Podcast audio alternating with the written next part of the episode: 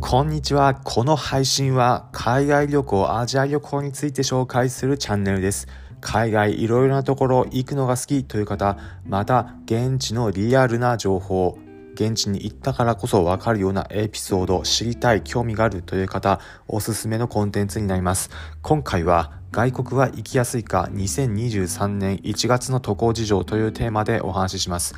今回の放送第110回目の放送になります。10回、20回といった切り版の放送回では、このコンテンツ配信自体のことについて紹介してきました。今回はこのコンテンツ自体というよりも、このコンテンツが扱っている海外渡航、海外に行くことの事情、どういうふうになっているのか、自分自身が海外行ったみた経験を通して皆様に紹介したいと思います。今回紹介する2023年1月の渡航情報に関して、私自身2022年の末から2023年の年明けにかけていくつかの国渡航してきました。具体的にはベトナム、タイ、エチオピア、イスラエル、パレスチナ、そしてネパールに渡航してきました。こういった国々に渡航してきたところの感想、一言で言うと、渡航は特に問題なくできているというのが結論です。いくつかの国ではワクチン接種の証明求められることがありましたが、それ以外は特段渡航にあたって必要な要件などはないというのが実際の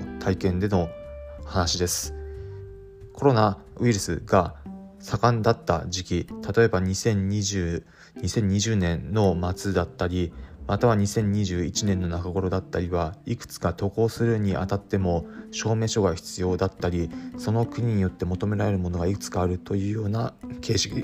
形式でした。またそもそもコロナウイルスが発症した2020年の4月5月6月頃は行くのは相当難しいというような状況でした。それに対して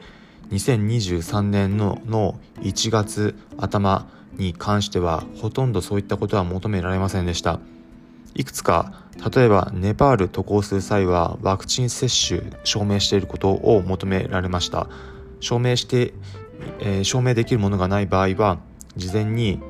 陰性が、えー、証明できるものですね。陰性証明できるものが求められるというような形式でした。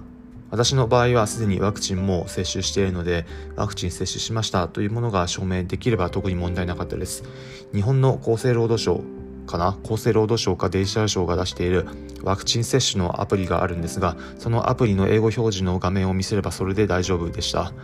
そういったものは中にはあるんですが、そもそも他の国、例えばエチオピアだったり、イスラエルなどはそういった証明は特に必要なく、またいくつかの国によっては保険が必要なところもあるんですが保険も特に求められずに渡航することができました。なかなか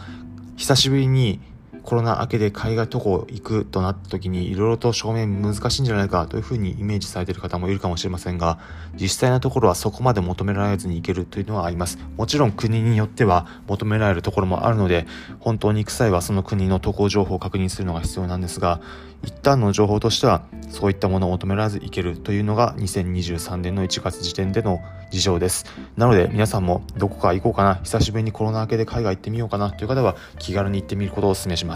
ということで最後に今回のまとめです。今回は外国は行きやすいか2023年1月の渡航事情というテーマでお話しました。結論そこまでハードルなく行けるのが2023年1月時点での海外への渡航の情報です。今回の放送を聞いて、へえ、なるほどだったり、そんなことあるんだ、面白かったという方は、ぜひいいねの高評価、ハートマークポチッと押していただければ幸いです。この放送は海外旅行、アジア旅行について紹介するチャンネルです。皆様が海外、アジア行く際に役立つ情報をお届けします。例えば現地の美味しいグルメだったり、現地のおすすめの観光地、また渡航する際の情報、安く行ける航空券などもお伝えしていきます。おー、面白そうだったり、また聞いてみようかなという方は、ぜひこのコンテンツ、フォローボタンポチッとしてみてください。それでは今回お聴きいただきありがとうございました。また次回、海外、アジア各国でお会いしましょう。